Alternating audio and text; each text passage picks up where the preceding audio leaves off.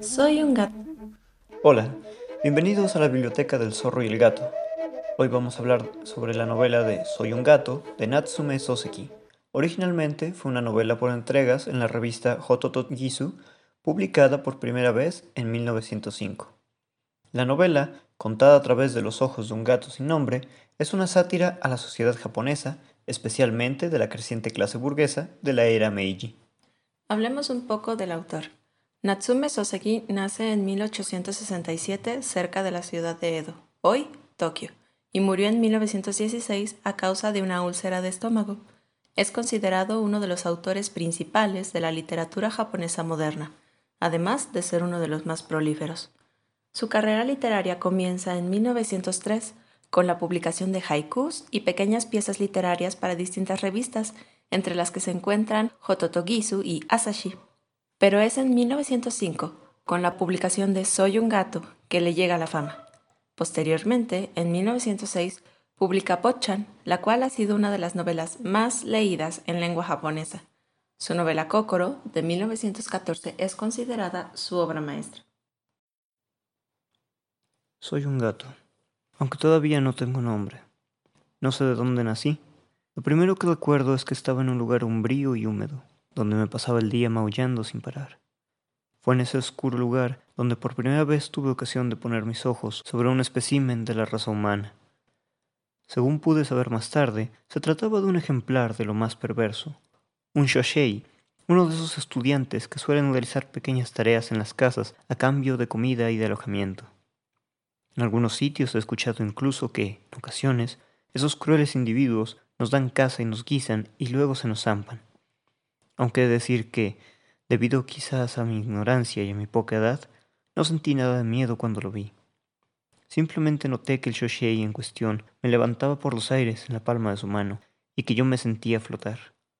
Una vez me acostumbré a esta novedosa perspectiva, tuve la ocasión de estudiar tranquilamente su rostro. El sentimiento de extrañeza todavía permanece en mí hoy en día. En primer lugar hablaré de su cara. Por lo que yo sabía, las caras de todos suelen estar cubiertas de pelo. Sin embargo, la suya estaba lisa y pulida como la superficie de una tetera. He conocido a lo largo de mi vida muchos gatos, de orígenes diferentes, pero ninguno tenía una deformidad como la de ese tipo. Pero no solo era eso, había más. El centro de su rostro estaba ocupado por una enorme protuberancia, con dos agujeros en medio por los que, de vez en cuando, emanaban pequeños penachos de humo algo que consideré ciertamente sofocante y fastidioso. Durante un rato me sentí enfermar por causa de esas asfixiantes exhalaciones. Ha sido solo recientemente cuando he aprendido que aquel humo era producido por el tabaco, una cosa que, por lo visto, a los humanos les pirra. Durante un rato estuve bastante cómodo, ahí en su mano, hasta que, de pronto, las cosas empezaron a desarrollarse a una velocidad de vértigo. No sabría decir si era el Shoshei quien se movía o si era yo, pero en cualquier caso, Noté que empezaba a marearme sin remedio y que el estómago se me revolvía. Estaba ya convencido de que mis días habían llegado a su fin y que el mareo me mataría sin remisión, cuando, de repente, ¡plaf! Sentí un fuerte golpe y mi visión se nubló con miles de estrellas. Mi discernimiento, claro hasta ese momento, se nubló. A partir de ahí, por muchos esfuerzos que haga, no me acuerdo de nada. Cuando me desperté del todo, descubrí que estaba en un sitio aterrador. Comparado con una antigua madriguera, aquel lugar estaba excesivamente iluminado. De hecho, era tan cegador que los ojos me dolían, hasta el punto de que apenas podía mantenerlos abiertos. ¿Qué me estaba sucediendo? Comencé a arrastrarme como pude, intentando salir de ahí, pero la experiencia fue de lo más dolorosa. Al parecer, me había sacado súbitamente de la cómoda y caliente cama de paja que compartía con mis hermanos para arrojarme de modo inmisericordia a un pinchoso matojo de bambúes. Después de muchos esfuerzos, me las arreglé para salir gateando de aquel matorral. Un poco más allá de donde yo estaba, pude divisar un estanque. Me senté al borde del agua, realmente desconsolado. Después de un rato de darle vueltas, pensé que, quizás, si empezaba a maullar, el Shoshei volvería a rescatarme. Por mucho que maullaba, nadie venía en mi ayuda. Pronto empezó a soplar un vientecillo suave y el cielo comenzó a oscurecerse. Tenía hambre Por mucho que quisiera seguir maullando, estaba tan débil que la voz no me salía del cuerpo. Decidí que ahí estaba perdiendo el tiempo y que lo que debía hacer era procurarme algo de comida. Tras caminar un rato llegué a una valla de bambú. Aquel lugar olía a humo. Tras dar un par de vueltas a la valla, encontré un estrecho agujero por el que me escurrí. Algo me decía que si entraba en aquella propiedad, mi vida mejoraría. Ciertamente el destino me había sonreído. Si la valla no hubiera estado rota, podría haberme muerto de hambre y de frío ahí mismo, a pocos metros de mi salvación. Descubro ahora lo ajustado que es ese adagio, que asegura que lo que tiene que ser será. Hasta hoy no hay día en que no me escurra por ese agujero para hacerle una visita a mi vecino, Mike, el gato tricolor. Ahora bien, una vez me colé a hurtadillas en la casa, no supe exactamente qué hacer a continuación. Pronto oscureció del todo y yo estaba ahí, cada vez más hambriento y muerto de frío. Por si fuera poco, comenzó a llover a cántaros. Tenía que decidirme, no podía perder más tiempo. No tenía más alternativa que intentar refugiarme en un lugar más luminoso y cálido. Entonces no lo sabía, pero de hecho ya estaba dentro de la casa, lo cual me brindaba una ocasión inmejorable de observar en su hábitat natural a otros especímenes de la raza humana aparte de Shushay. Así fue como conocí a Osan, la criada. Las criadas, como pude pronto comprobar, constituyen una especie aún más violenta que los mismos Shushay.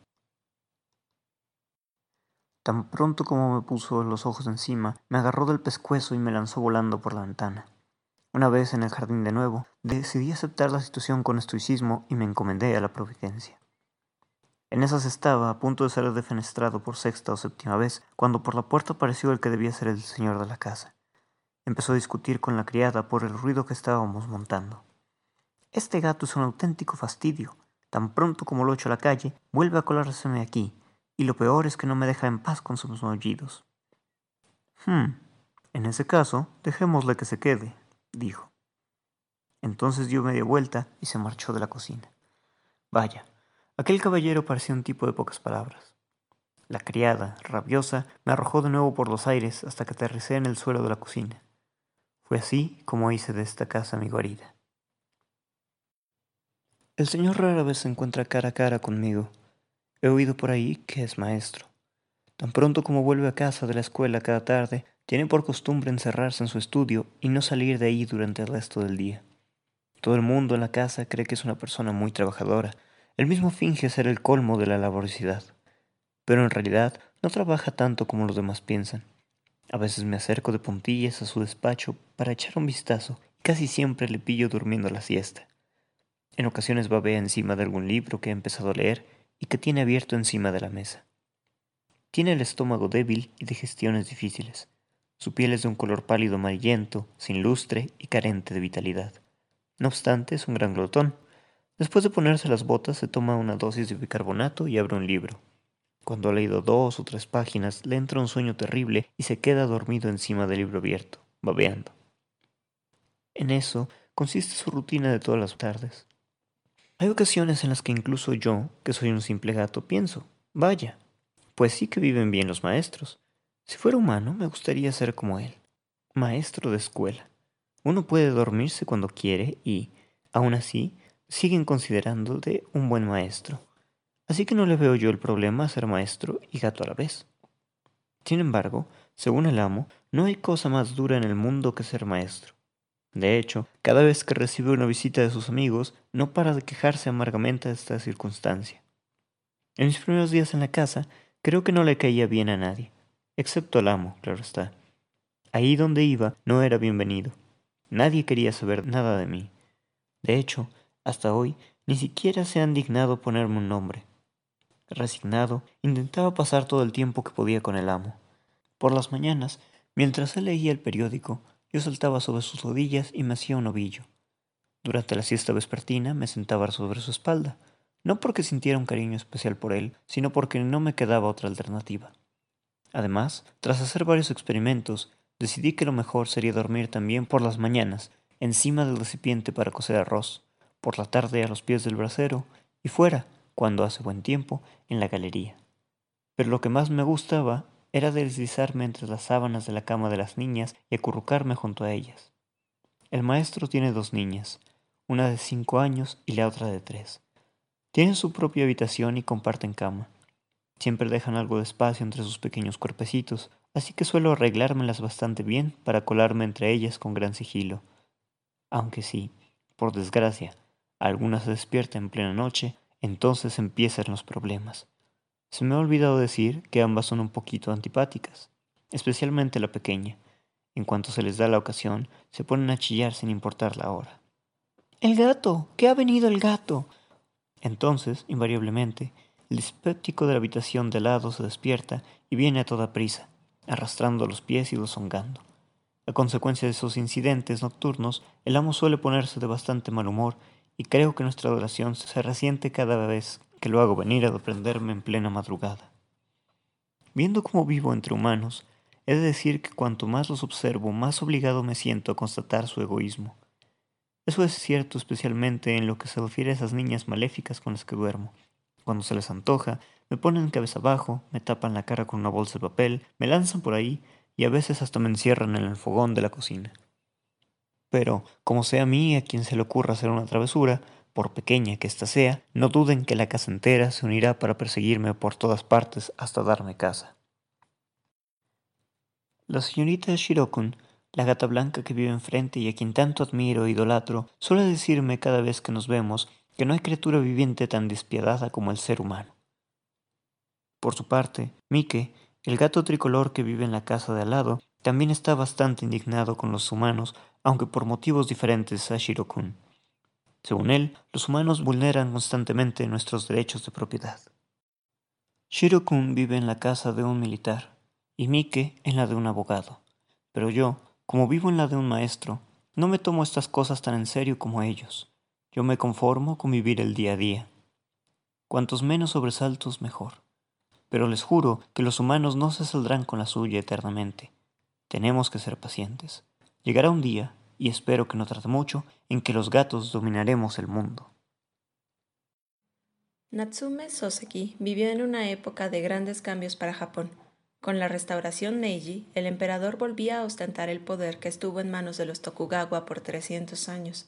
Asimismo, Japón abría sus fronteras al mundo y en particular a Occidente, de donde trataría de aprender lo más posible, enviando jóvenes universitarios a diferentes países como Inglaterra, Alemania, Francia y Estados Unidos para asimilar el conocimiento de la cultura occidental. Debido a esto, surgen dos posturas en el país del sol naciente. Quienes consideraban que Japón era un país atrasado y que se debía dejar atrás lo obsoleto, enfocándose en lo moderno, representado por Occidente, y quienes estaban de acuerdo con la modernización eran conscientes de que no se podía dejar de lado ni menospreciar lo que era propiamente japonés. Soseki es uno de los precursores de esta segunda postura. Era consciente de la necesidad de la apertura de Japón al mundo, pero sin olvidar quiénes eran y de dónde venían. De igual modo, consideraba que la forma en que Japón había tratado de occidentalizarse resultaba superflua, debido a los muchos y apresurados cambios que la sociedad trataba de asimilar. Entonces, señorita Gato, ¿qué opina de esta novela? Sinceramente, cuando vi el título, me imaginé que iba a ser la historia de el gato, no lo que pasa alrededor, y que constantemente me tuve que recordar un es ficción, es ficción, es ficción, porque yo tengo un gato, me encantan los gatos, claro, Entonces había ciertas partes en las que se me apachurraba el corazón. Era un, no, ¿por qué le hacen eso al gato? Él no está haciendo nada malo. O sea, yo sufría lo que sufría el gato, pero ya después conforme iba leyendo y me iba recordando que es un libro, entendí que para lo que a mí era sufrimiento del gato, sinceramente le daba igual, como esa parte que lo lanzan de la cocina, o sea, al gato ni le va ni le viene de dónde es lanzado, solo quiere estar adentro. Y también me llama la atención que Soseki hubiera elegido a un gato para encadenar la historia, porque no es la historia del gato, es meramente una excusa para contar lo que pasa. Y me llama la atención eso, porque tal vez de haber elegido un perro o una rata, una paloma, no sé, un zorro o una serpiente, creo que hubiera sido mucho más llamativo. En cambio, un gato es un animal muy discreto, casi puede ser invisible. Aquellos que tienen gatos me darán la razón de que a veces los gatos pueden pasar desapercibidos. Y también siento que puede ver las cosas de manera muy objetiva y ver un panorama más amplio. En cambio, si lo comparamos como la visión de un perro, es el perro tiene esa energía de, oh, mi amo, te quiero mucho, amo, oh, mataste a otra persona, pero te sigo queriendo, amo. Y un gato creo que sí diría un, espera, amigo, ¿qué acabas de hacer? no sé, siento que no tienes esa venda color rosa o esa venda que tienen cualquier otro animal respecto a los humanos. Bueno, que también es interesante que en esta obra, pues, el gato tiene una mirada hasta cierto punto inocente en el sentido de que al no pertenecer al mundo de los humanos no tiene los prejuicios de los humanos, pero por otro lado existe todo este juego de perspectivas que se pierden un poco en cuanto al lenguaje, porque la obra en japonés se llama Waga Haiga Neko de Aru, que quiere decir soy un gato, pero es un registro aristocrático, no es una forma casual de decir soy un gato, sino recuerdo un amigo mío japonés dice la traducción sería como yo don gato. Entonces el gato de por sí también está con este sesgo irónico, satírico respecto a la sociedad, porque como se va viendo alrededor de la obra, no solamente existe esta burla a los japoneses de su época con todo lo que resultaba ridículo a los ojos de Soseki en esta modernización exagerada, sino que también hay ciertas burlas hacia el gato respecto a su actitud. Hay un episodio que a mí me encanta que es cuando se pone a cazar ratas y habla sobre las ratas como un ejército y que no saben luchar de una forma honorable, entonces que decide dejarlo por las buenas, no porque no pudiera ganarle a las ratas, sino porque es un caballero. Es un caballero y no se va a reducir a eso. Entonces, es bastante interesante esta novela, es muy divertida. No diría que es una novela cómica, sino es una novela satírica. Bueno, tiene ciertos toques de ironía. Tiene bastante ironía y es algo muy curioso porque la primera parte de la obra de Soseki que es, esta novela, Botchan, incluso todavía un poco la de Sanshiro, tienen un aire muy satírico respecto a la sociedad, pero obras posteriores se vuelven mucho más existencialistas, novelas psicológicas, cambia por completo el enfoque, ya no tiene ese humor que tiene en su primera etapa, entonces es un autor que vale la pena leer, creo que Soy un gato es un buen comienzo y si no tal vez Botchan, Quizá en otro episodio hablaremos de él, pero por lo mientras les recomiendo Soy un gato. Y bueno, también una última conclusión, al final de cuentas, aquí tenía razón. Realmente Japón ha logrado progresar muchísimo, incluso superando a sus vecinos de Occidente, pero también algo que llama mucho la atención es cómo ellos siguen siendo fieles a esas raíces. Y mira, al final de cuentas también el gato es un muy buen animal que puede adaptarse así es un animal muy independiente hablando emocionalmente. Sí puede tener amor, sí puede expresar cariño, pero también puede sobrevivir sin él. Ese pequeño puente entre el sentimentalismo y la modernidad, diría yo. Una pequeña nota, tal vez por oferta y demanda, este libro sea un poco caro, pero pueden intercambiarlo, pueden buscarlo de segunda mano. Sinceramente, la cosa es que si ustedes gustan, se den el tiempo de leer esta historia. Es muy buena, vale mucho la pena. Y recuérdenlo chicos, amantes de los gatos, es ficción. El gato no sufrió. Ningún animal verdadero fue, dañado En, esta, en esta obra. Pues bueno, los esperamos en nuestro próximo episodio y muchísimas gracias. Gracias, que pasen un excelente día. Hasta luego. Chao.